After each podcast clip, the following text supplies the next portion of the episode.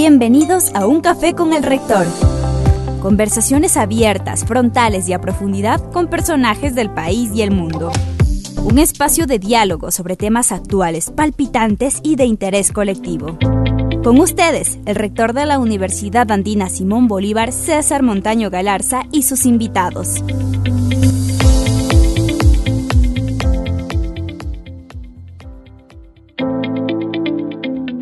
Nuevamente nos volvemos a encontrar en este espacio denominado Un Café con el Rector. Como ustedes saben, en el mismo contamos con invitados muy especiales que nos visitan en nuestra Universidad Andina Simón Bolívar, sede Ecuador. En esta ocasión, pues me da mucho gusto recibir a el doctor Andrés Rode Ponce. Andrés es mexicano, él es uh, un experto sobre todo en materia aduanera con un amplísimo recorrido, no solamente mediante su formación como doctor en Derecho por la UNAM, como abogado por la misma casa de estudios, también él cuenta con algunas maestrías en eh, Derecho Público, en Derecho Aduanero, en Derecho Fiscal y como digo, además tiene un larguísimo recorrido como académico, como experto en materia aduanera. Además, Andrés pues quiere mucho a nuestro país y cada vez que nos visita, porque no es la primera vez que está entre nosotros, nos sorprende y nos regala con una serie de nuevos estudios que ha publicado. Tiene muchos libros publicados que son muy reconocidos a nivel internacional y no solamente en América Latina.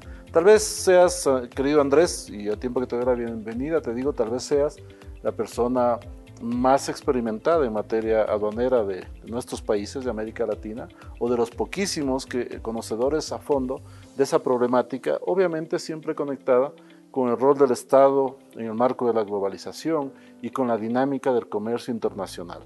Entonces te doy la bienvenida, quiero que compartamos a propósito pues un, un café aquí juntos eh, y que platiquemos, como dicen ustedes los mexicanos, sobre algunos temas que nos interesa para compartir con las personas de nuestra comunidad universitaria y por quienes nos siguen en este espacio tan especial. Así que bienvenido y tu primera intervención pues... Muchas gracias, me siento muy contento de estar tomando café con el señor rector, con mi querido amigo César Montaño Galaza, muy agradecido por su hospitalidad y como siempre que vengo a Ecuador es un, verdadero honor ser recibido por la Universidad Andina Simón Bolívar, sede Ecuador, y desde luego ser recibido por su rector, mi querido amigo, admirado amigo César Montaño Galarza.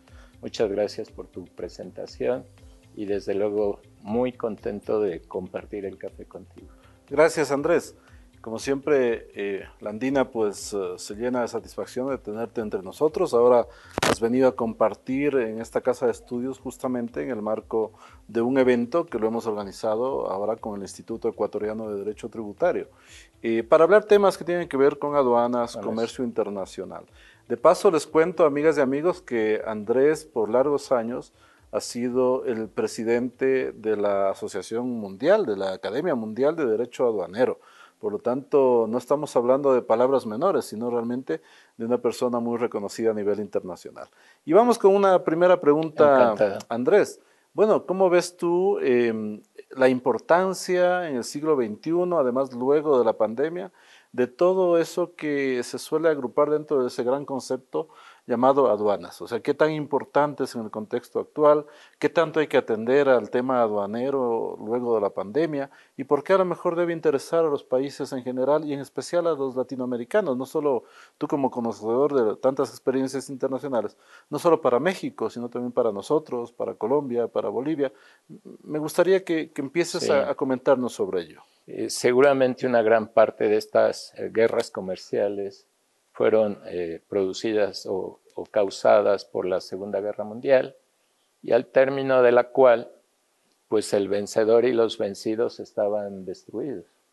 Es decir, es la verdad que estaban destruidos, toda Europa estaba en ruinas, gran parte de la Rusia y de los, de, los satélites que después fueron satélites soviéticos y el Japón quedaron destruidos entonces, en la reunión de Bretton Woods se acordaron tres grandes tratados que crearon eso, una trilogía eh, constituida por el Fondo Monetario Internacional, Banco Mundial y, un contrato, en aquel entonces un contrato, un tratado llamado Acuerdo General de Aranceles Aduaneros y Comercio, que nosotros conocemos por las siglas en inglés GATT. GATT OMC, ¿no? O, OMC. OMC. Del siglo anterior. Sí, no. Esto se funda en 1947 entra en vigor. Los Estados Unidos siempre con este desarrollo global que tienen, esta acción global, otorgan el Plan Marshall, una cantidad, en aquel entonces creo que fueron 50 mil millones de dólares destinados a la reconstrucción de Europa, pero este, establece las reglas de libre es decir, las reglas de libre comercio sustentadas básicamente en la prohibición del establecimiento de restricciones, de aranceles, de evitar la discriminación a través de la cláusula de la nación más favorecida. Y, y desde el año 1950 hasta el año pasado, el comercio mundial creció constante permanentemente y a altas tasas. Hubo periodos en que el comercio ha crecido incluso más allá que la producción mundial, de tal manera que el comercio sí se ha constituido en un pivote del desarrollo de los países. Ese, ese es el contexto global.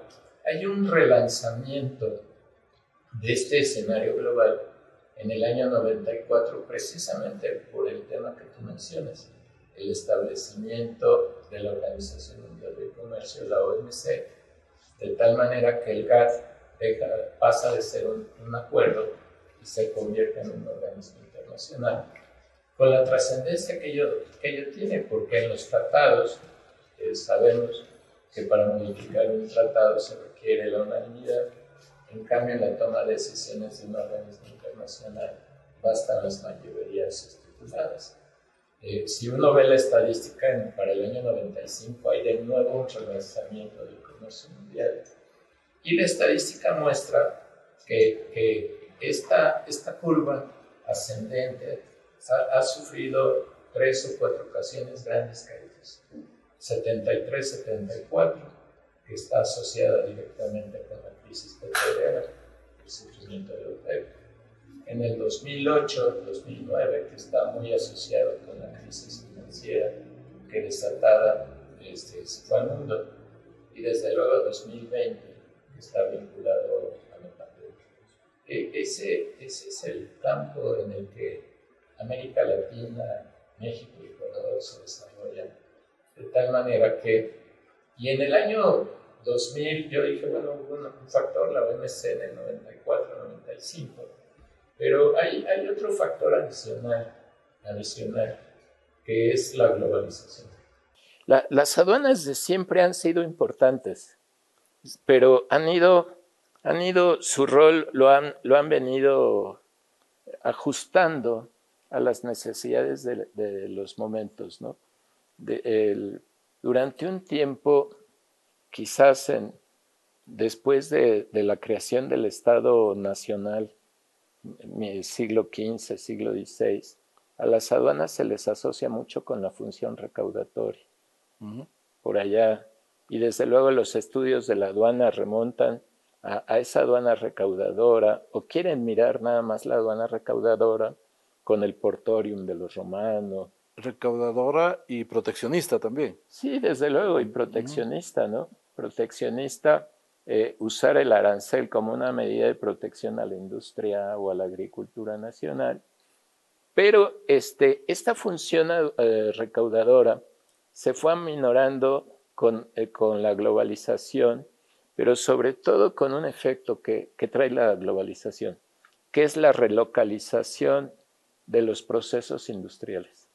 Prácticamente el hecho en es, es, hoy es difícil de adjudicar algún producto. La mayoría de los, de los productos están hechos con insumos de dos o, o más países. Muchos países. Por lo tanto, la aduana, esa aduana que era nacionalista o, o era entendida que cumplía su, su objetivo si restringía la importación y fomentaba la exportación, hoy, hoy en día ese concepto se ha, se ha cambiado por una aduana de servicio. Es decir, Hoy el proceso de globalización puede mostrar que la mayoría de los países importan bienes de capital e insumos, pero exportan lo mismo.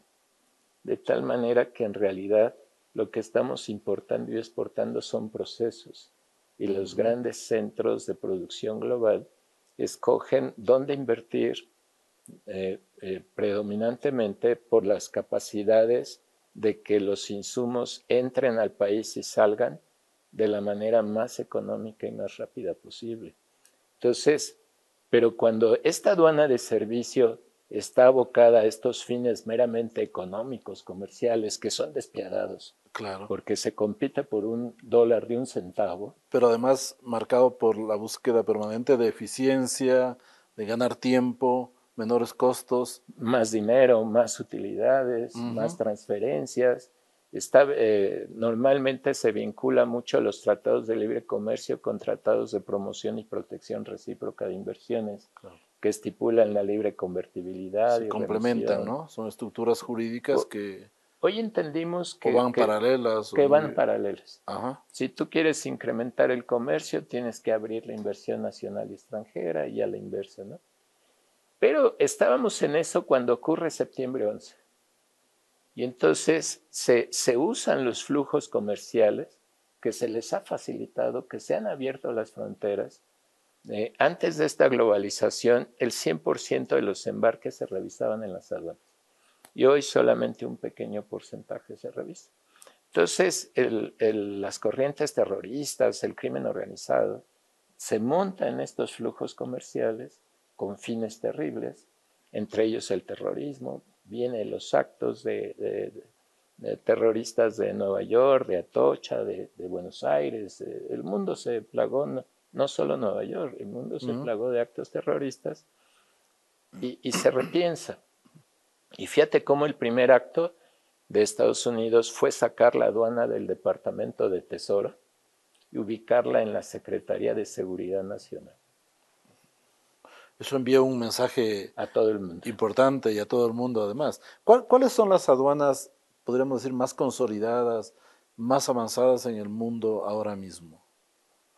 El, el eficientismo de, de- de los que evalúan, por ejemplo, Banco Mundial, Banco Mundial, este, la OSD, la ICC, que están mirando la parte facilitación, Ajá. miran que, por ejemplo, el top one de facilitación es Singapur. Pero hay que pensar que Singapur, pues es un punto de entrada y salida, es un lugar de tránsito. Y el top one del costo del flete era China, hasta antes de la pandemia, eh, porque el flete que costaba el contenedor mil dólares llegó a costar 13, 14, 15 mil dólares. El estrecho de Taiwán, que geopolíticamente es tan importante, se congestionó. El estrecho de Malaca, que es donde está Singapur, se congestionaron y los puertos se quedaron sin contenedores y el costo. Pero de pronto en, el Organismo Mundial del Comercio, la OMC, empezó a surgir otro tema, que no era tema, las conmociones globales, que en inglés le llaman global shocks, y que dicen los especialistas, la humanidad tiene que irse acostumbrando a estas conmociones globales y reconocen que el comercio es el gran propagador de los efectos negativos. Lo Por no previsto, lo que no puedes planificar Pero ¿qué va a ocurrir? y que también pone, digamos, en alerta a, a- a las instituciones, a las aduanas para ver cómo arreglar, cómo responder. ¿Cómo respondes? Y, y- y se me antoja ahora recordar ese episodio que debes tenerlo clarísimo como especialista, tú, eh, de este buque o de este barco que se quedó taponando, dañado, cruzado en un estrecho, me parece que Sí, era, no. y que caotizó el comercio mundial por varios días, porque no había cómo mover ese barco Y enorme. provocó un desastre que provocó un impacto global. Así fue. Estas guerras controladas, de, de decir Rusia dice voy a llevar una guerra controlada en algún punto lejano del mundo que se llama Ucrania y provoca un, eh, eh, una conmoción global que genera una inflación mundial.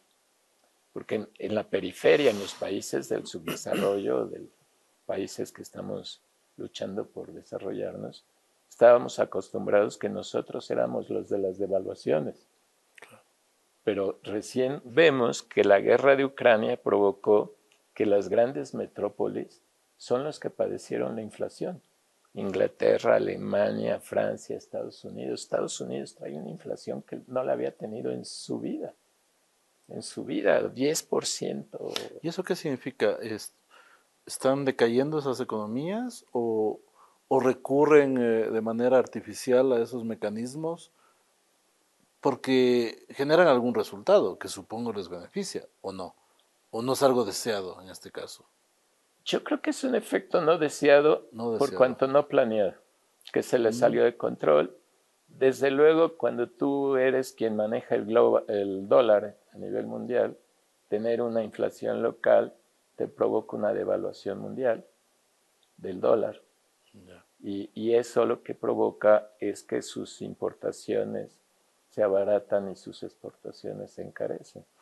Y, ahora mismo todo indica que se viene una crisis financiera global, ya empieza, claro, bancaria y compleja, eh, está generando noticia ya uno que otro episodio en Estados Unidos, ¿no?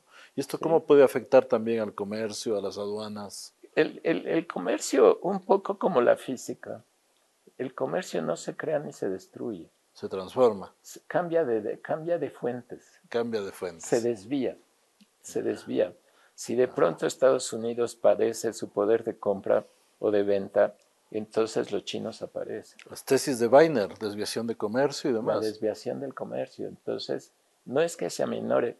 Si nosotros vemos las estadísticas de la Organización Mundial de Comercio sobre cómo se reparte el comercio mundial en las regiones, vamos a ver que, que Europa ha venido bajando su rebanada.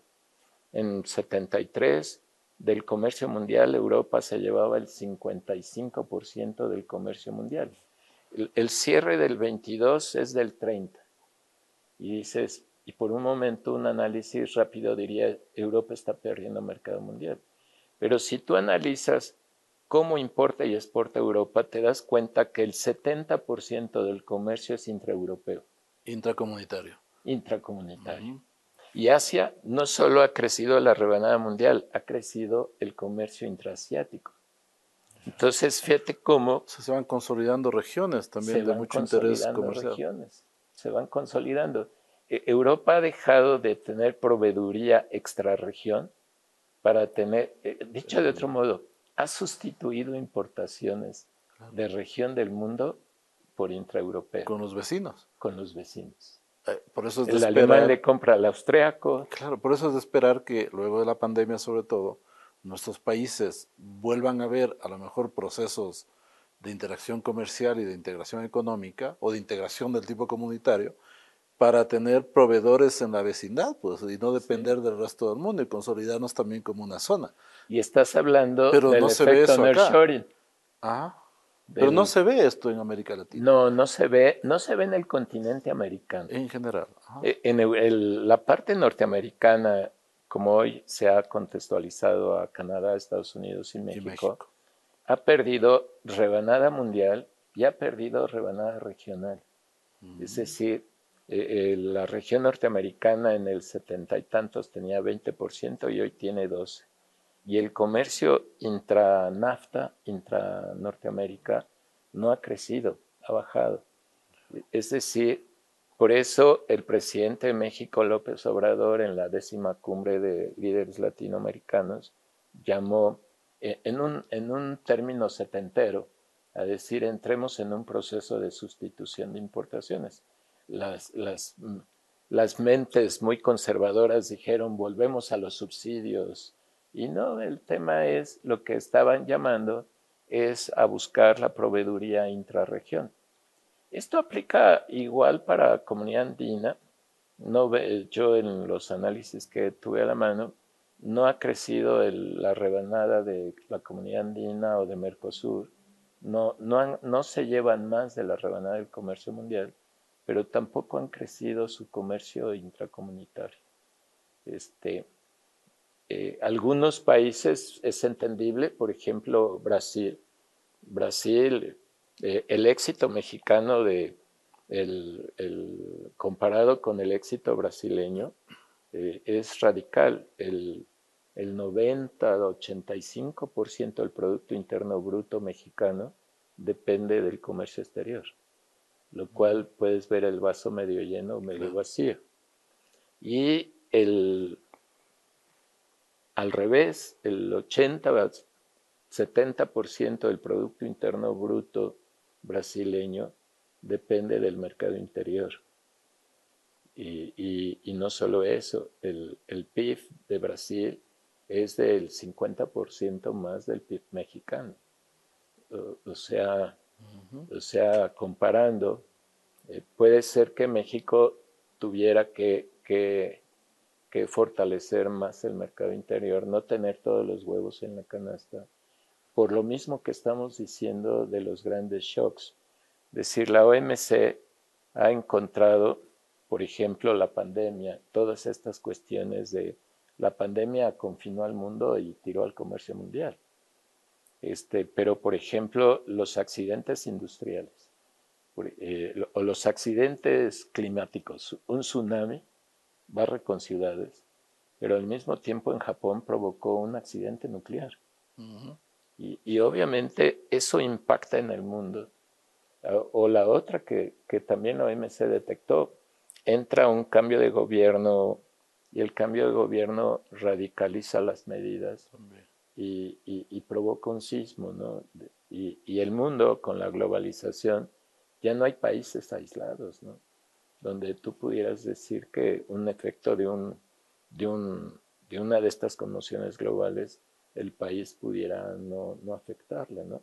Te acordarás tú qué fue en los 90, ¿no? De los efectos tequila. Y, claro, años, este esos años.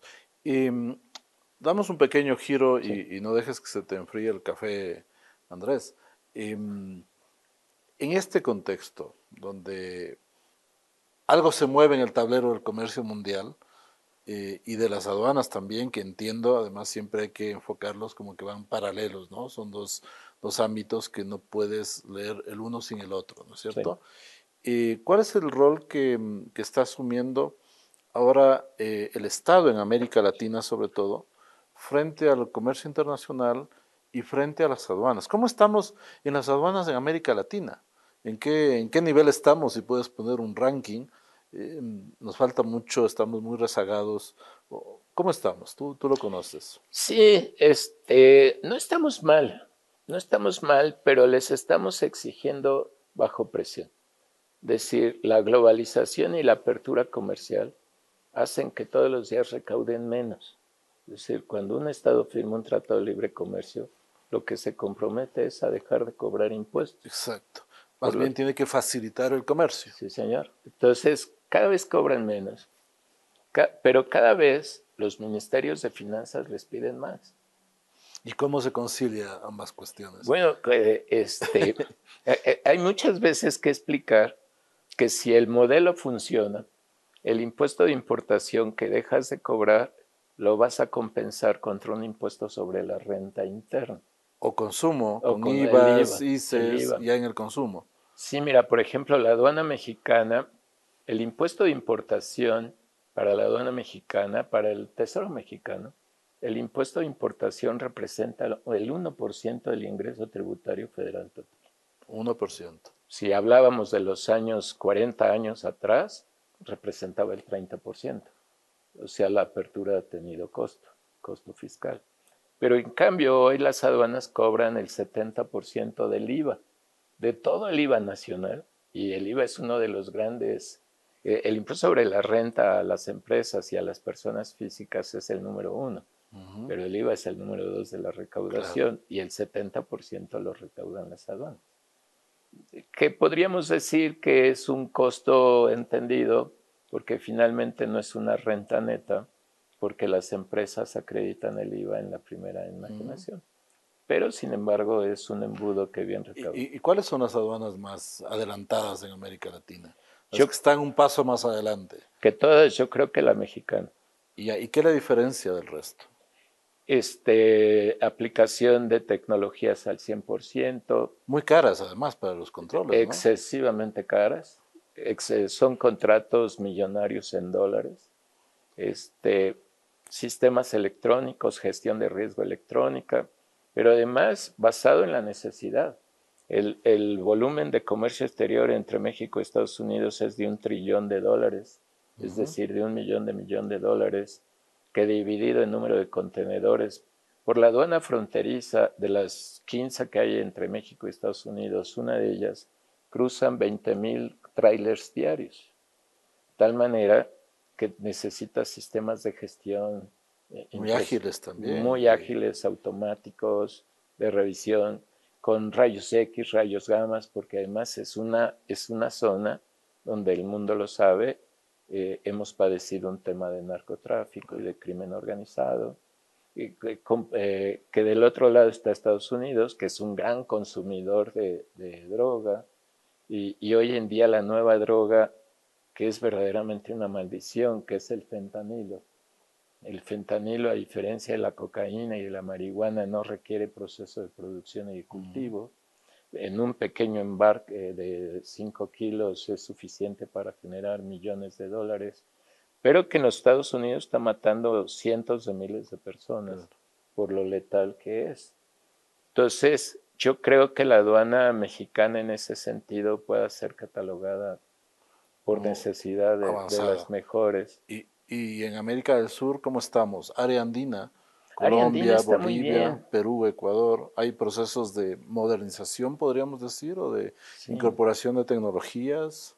Sí, yo, yo creo que, que Ariandina, sobre todo eh, esta segunda fase de hacer tratados de tratados, con esta parte de, del norte del continente de, de Sudamérica, eh, con Perú, con Canadá, y esperábamos que se integrara Ecuador con la Estos tratados de tratados requieren que para ser miembro tú tengas un tratado previo. Claro. Y entonces era la importancia del tratado con México para poderse integrar a la comunidad del norte de, con México, Chile, Colombia y Perú. El tema Alianza del Pacífico. La Alianza del Pacífico. Un requisito es tener un acuerdo previo de libre comercio con cada miembro. Para México y, y, Estados Unidos será vital porque es una región que está necesitando proveeduría de insumos. O sea, México no está buscando exportaciones, México está buscando importaciones porque necesitamos este, el proceso productivo.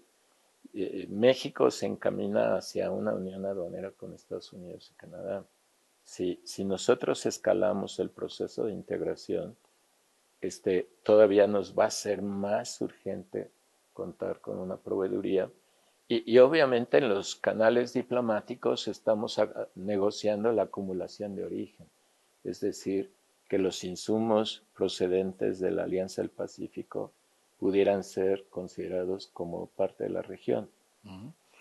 Y como se ve en otros ámbitos, por ejemplo, en materia de inversiones, de tributación internacional, eh, etcétera, se va dando una suerte como de homogenización de reglas a nivel internacional que mm, funcionan a través de instrumentos internacionales, acuerdos, etcétera, convenios, tratados, y que luego además de alguna manera hacen que las leyes nacionales también se vayan pareciendo, se van haciéndose, se, van armonizando y se van volviendo convergentes a objetivos compartidos.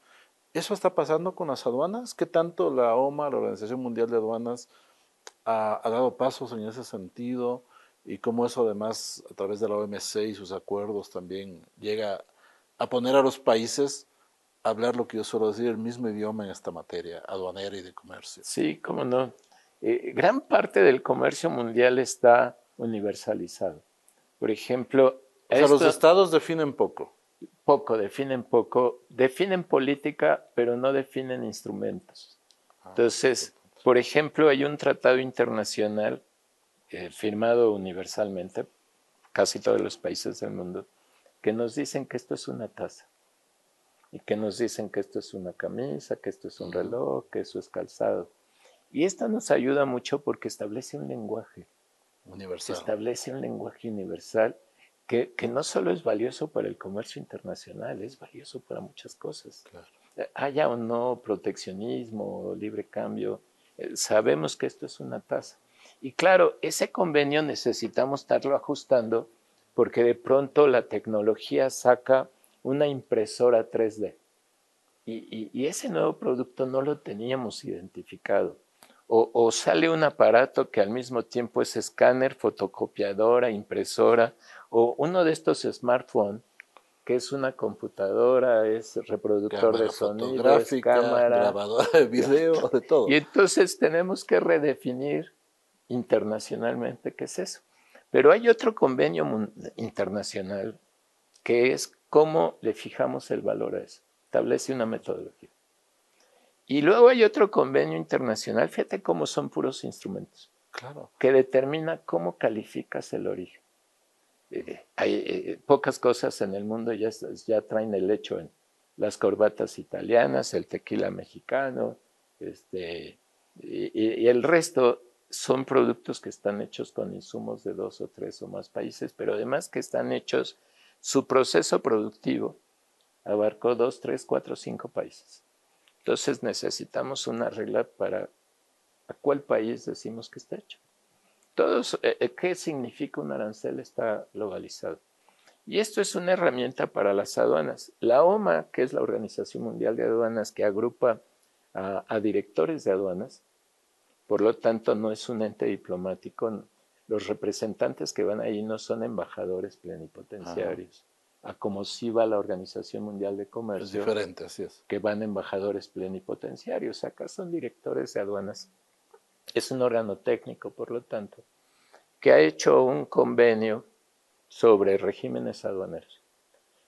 El problema de eso es que no armonizó porque el 80% de sus disposiciones dicen el hecho generador que lo defina la legislación nacional.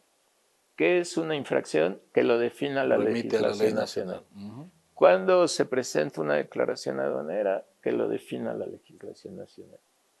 Y y, las aduanas hay que verlas con sus dos enfoques.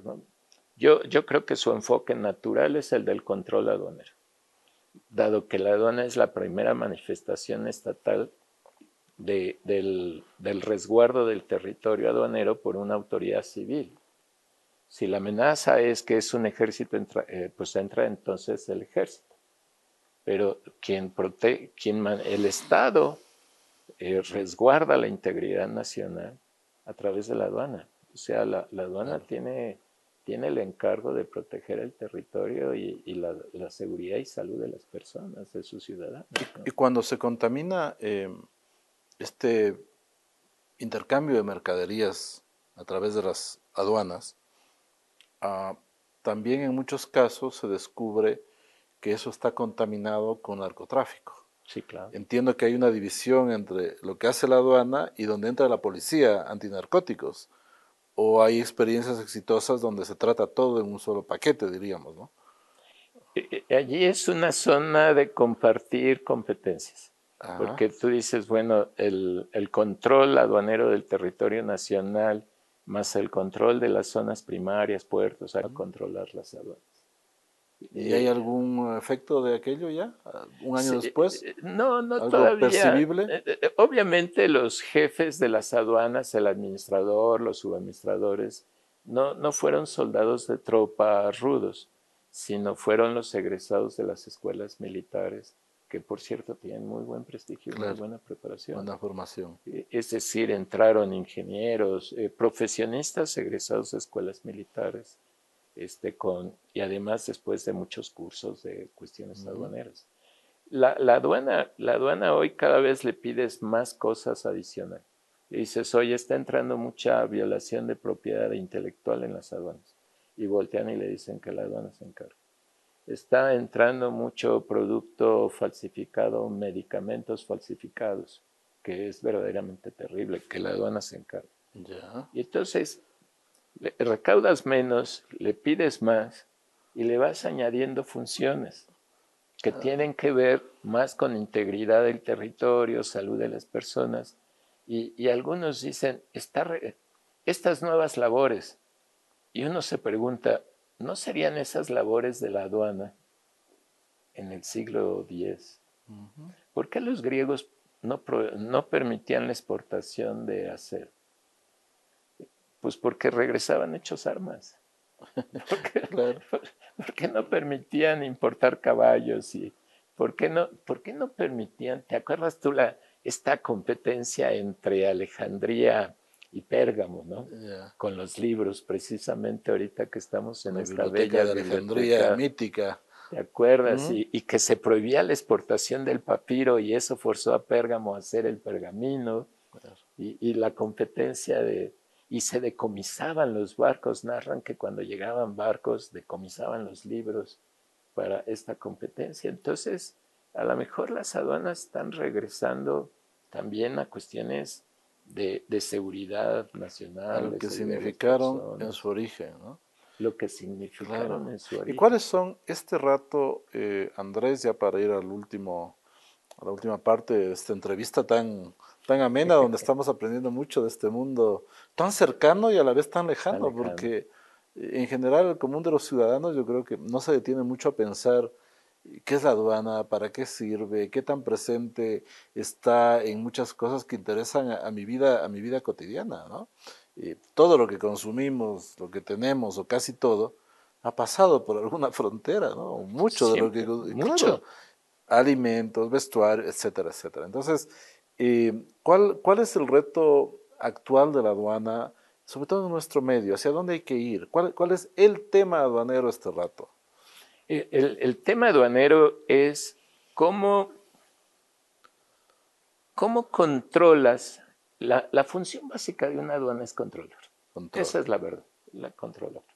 en la regla 6.1 de la Convención de Kioto dice, todas las mercancías y transportes que entran y salen del territorio están sujetos al control aduanero estén, causen o no causen impuestos, estén sujetos a medidas. Tienen que ser revisadas, controladas. la mercancía más ingenua, como puede ser un libro para niños, si entra por un lugar no autorizado es contrabando, eh, aunque eso no cause nada. Entonces, ¿cómo controlo sin disruptar, eh, sin hacer disrupción de los flujos comerciales? ¿Por qué? Porque en la medida que yo tengo una aduana que sea muy flexible, entre rápido, salga rápido, los grandes centros de inversión que son logísticos voltean a vernos y decir invierte allí el centro logístico y entonces eso genera inversión, genera flujo. Pero el otro reto es que la sociedad moderna está expuesta a muchos daños, a terribles amenazas. Hoy un producto, una crema facial que venga contaminada, echada a perder, te provoca un daño en la ciudadanía terrible, ¿no? Entonces, eh, las reglamentaciones técnicas de protección al consumidor, este, un, producto, una carne, un pescado, una tilapia procedente contaminado, contaminada te mata una ciudad entera. Una bacteria, Una bacteria te mata una ciudad entera. O, o bien lo que está ocurriendo, que está entrando, decir, por las aduanas cruzan mercancías, cruzan procesos, pero también cruza dinero mal habido también cruzan órganos humanos. Es increíble pensar que hay comercio ilegal de órganos humanos. El catálogo de un, de un arancel, o sea, el número de mercancías comerciables, eh, ¿hay un número? ¿Ya está eso? Sí, eh, que nosotros le llamamos posiciones arancelarias, que se ha venido compactando. Se ha venido, eh, normalmente siempre eran unas 15 mil posiciones arancelarias, ah. pero lo han venido compactando porque hoy generalmente el tratamiento arancelario y no arancelario para pantalones es el mismo si está hecho de algodón, de poliéster. o sea, se ha simplificado de alguna supongo para un manejo también más, más y, y, el arancel se ha venido desgrabando. La globalización ha provocado que el arancel, el arancel promedio, fíjate cómo eh, hace 30 años medías tú la protección por el arancel, pero hoy el arancel prácticamente no existe. Y entonces dice un autor que cuando el mar se retira, se ven, se ven las piedras. Decir, oye, ¿por qué si la aduana ya no cobra, sigue siendo tan caro importar y exportar? Y eso motivó la firma del, Tratado Internacional del Acuerdo de Facilitación del Comercio. Decir, la aduana ya no cuesta, la aduana no te cobra, lo que te cobra el IVA tú lo trasladas, la empresa lo traslada. al consumidor al consumidor es, es un costo financiero que bien. manejado este, eh, reduce el costo. De hecho, el IVA está, el mejor IVA es el que toca las cabezas y llega hasta el final. Si, si tú que repercute hasta, hasta el final, pero en la medida que tú le provoques costos a las empresas intermediarias, estás algo haciendo mal.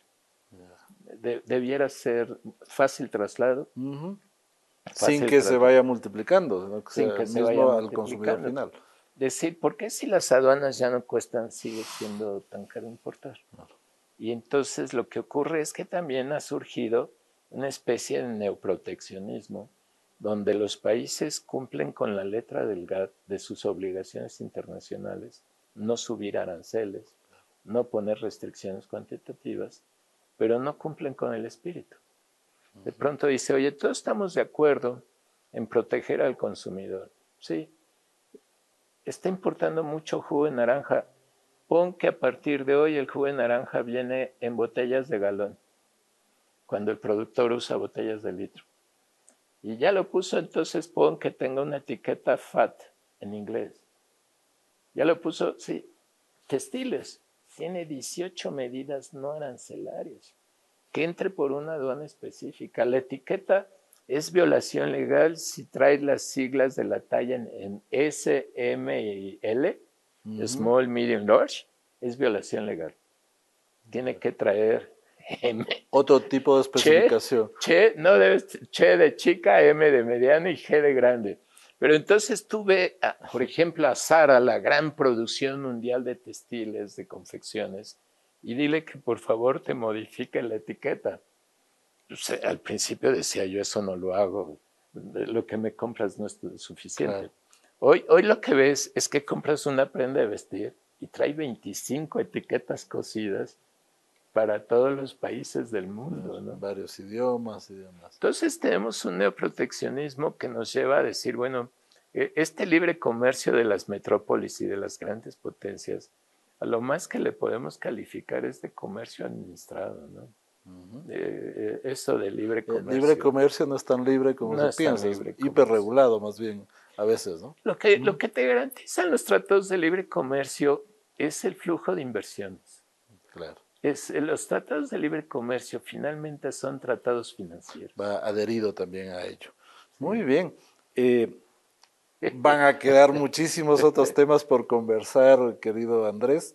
Yo te quiero comprometer para una próxima visita donde sigamos en una segunda entrega. Pero antes de cerrar, te quiero pedir un mensaje a nuestra universidad, ahora que acaba de cumplir 30 años pero además un poco diciéndonos, bueno, ¿qué, ¿cuál crees que es el rol de la universidad frente al tema aduanero ahora mismo? Y cerramos la entrevista.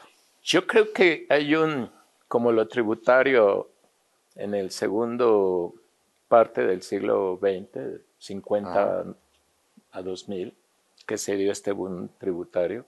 A partir del 2000 hay una gran efervescencia del conocimiento aduanero por obvias razones, por lo que hemos La globalización y demás. Globalización, incremento. En todos los países se ha dado un incremento del comercio internacional y, eso ha llevado a formar cuadros.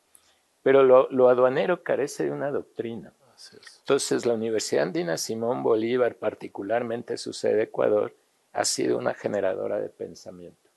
Y entonces ayudaría mucho eh, para la Academia Internacional de Derecho que, Aduanero que yo presido, este, eh, alimentar la idea que la Universidad Andina enfoque eh, en sus trabajos de investigación, docencia, producción literaria, hacia la colaboración de la creación de una doctrina aduanera. Desde nuestra realidad, además, ¿no? tan necesario. Que además ayudaría mucho, ayudaría mucho primero al legislador. Nuestros países en América hay muchos casos de leyes marco donde en realidad quien produce la normativa aduanera no es el legislador, sino es la propia autoridad administrativa que emite su norma y la aplica. Al funcionario, al, juez. Al funcionario, al juez. A los usuarios. A los usuarios, pero además sobre otra cosa, querido rector, eh, que hay una disciplina. Eh, la América Latina, sin generalizar, pero tenemos que trabajar mucho en la cultura del cumplimiento de la ley. Eh, somos como somos, quizás obedece que cuando nacimos había una competencia entre la Casa de Sevilla, que el rey se le ocurrió establecer el monopolio eh, y cerró el continente americano al comercio con el resto del mundo. Surgieron los piratas y los corsarios por esa razón, pero eh, creó un monopolio del cual solo se beneficiaba Sevilla. Y esto, esto muy pronto, 50, 100 años después, los, los, americanos ya no coincidían con los españoles, se había formado una nueva sociedad donde los consulados, esos viejos consulados que eran las agrupaciones de comerciantes, que hoy son las cámaras de comercio, sentían muy injusto que se les diera, se les prohibiera el comercio con Oriente, pero se les prohibiera el comercio con el resto de España, ya del reino español, ah, de Castilla, de, de Castilla y León en aquel entonces.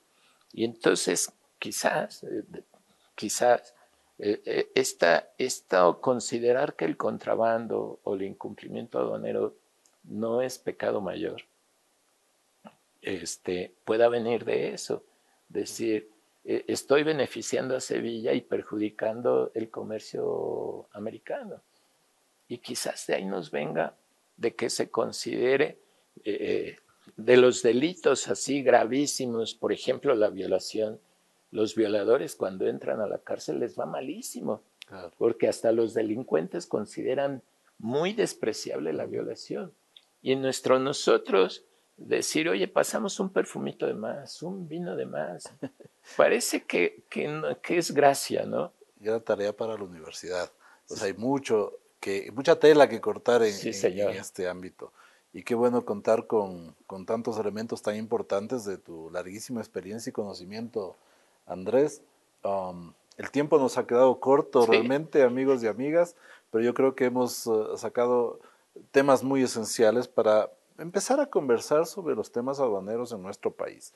Nuestra casa de estudios, de hecho, está planteándose a través de un área que es el área de Derecho y empezar a trabajar en este campo. Y contamos con apoyo de la Academia Mundial de Derecho Aduanero. Cuenta con Que preside Andrés Rode, precisamente. Así que esperamos ya un poco más adelante tenerles también más noticias. Quiero agradecerte de manera muy especial haber compartido con nosotros en esta nueva edición de Un Café con el Rector. Siempre es un gusto poder recibir a nuestros invitados especiales, así que te agradezco mucho nuevamente y gracias amigas y amigos por, por estar acá con nosotros. Hasta la próxima.